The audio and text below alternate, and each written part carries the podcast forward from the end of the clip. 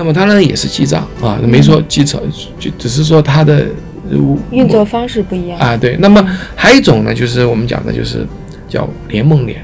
嗯联盟链呢，它就是节点分布了，但是、嗯但是还是很少的节点。嗯那我们在想一个问题，就是肯定是生态里面的节点嘛，嗯对不对？嗯你比如说有一个就是叫 R 三的，就是我们叫这个银行的 R 三 CEV 啊，它是现在很多四十多家银行嗯在用这个区块链。当然我们知道区块链它是结算是损失的嘛，就很快的嘛。嗯因为不像呃，就是其他的这个银行啊，不用这个技术的银行，他们是用 SWIFT，它是一个一个嗯行业的那个电报发过去，然后就清算。那么真正的就是结算就是很慢的啊，就是我说的要有 corres- corresponding，就是银行嗯互相去去去合合这个不同的账嘛，叫分类合账。是那通过区块链技术，它是可以立刻你发给你，就是说比特币应用有一个应用，就是我把币打给你，我就没有了。嗯那这个东西是大家都承认的，所有节点都认的。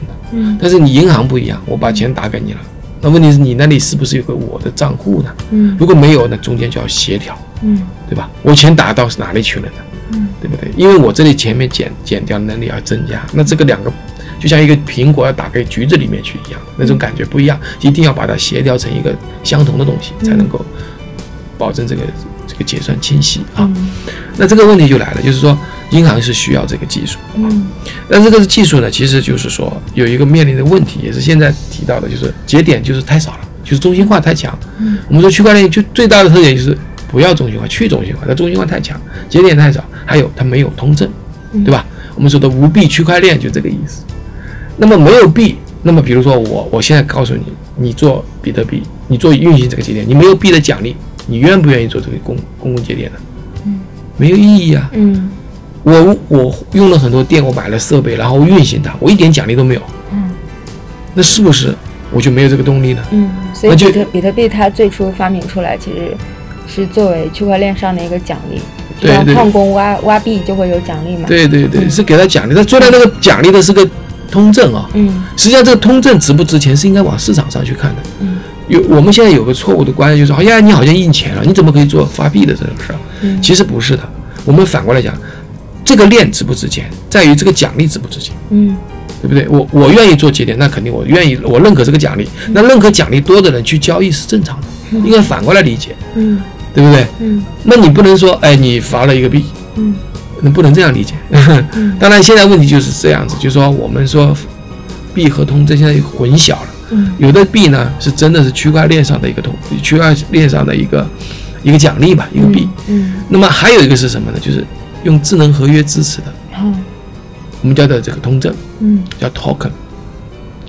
这 token 呢，它它产生很容易，嗯。你就是这个只要这个网站以太坊在，嗯。你写一个智能合约，啊，这个智能合约当然不要写错，嗯。当然你功能上要复杂一点，可能有有点费用或者有点成本，但是你简单的就发个通证，那你也可以发，你在家里也可以发，他在家里也可以发，嗯。那是完全中心化的。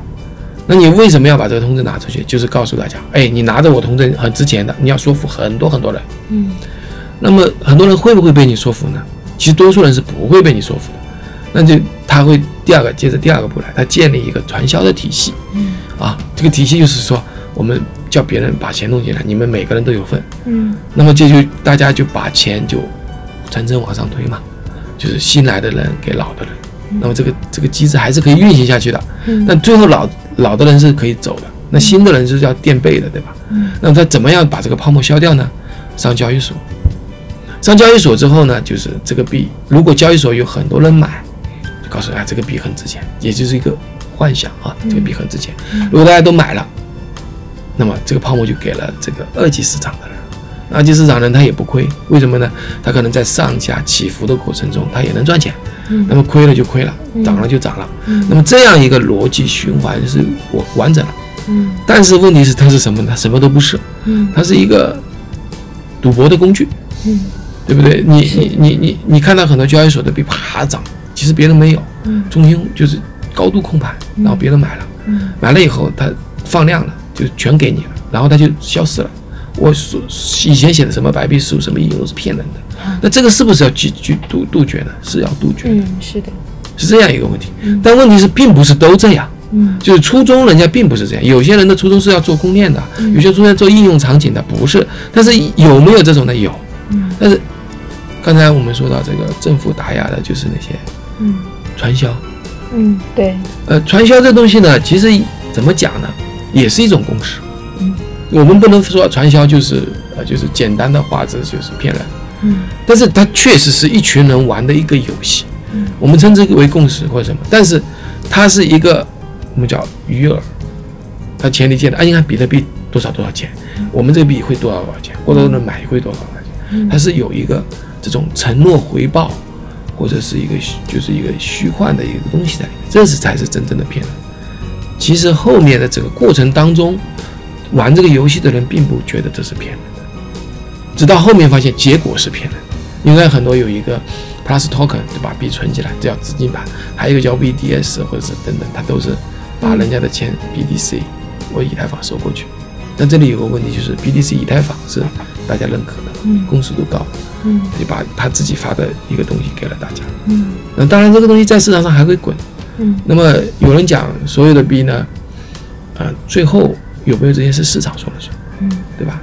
如果大家都认为这个传销这个币是能够都用或者都能买东西，那其实它也不会死。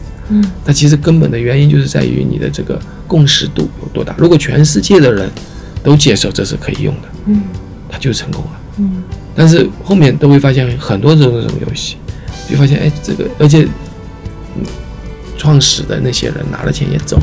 嗯所以这里面呢，就是说我我我想说呢，这里面这个是个是个金融的一个谜团啊。嗯所以我们政府去说打传销，其实是打那些恶意骗钱的资金盘的东是西。，但是你说在整个商业界有没有多层？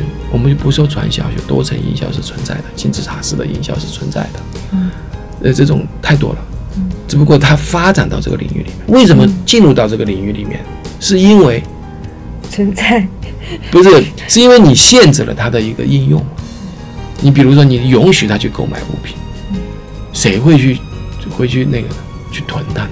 就去用掉了嘛。嗯去用掉了的话，那就不存在什么交易所。我们大家去用，你你把你的债务相当于你的通证发出来，大家你到我这来购买我的服务，这就解这就完成了一个逻辑循环了，嗯对吧？但是你现在变成了什么呢？变成了你不让他去去去去购买去流通，那就只能走一种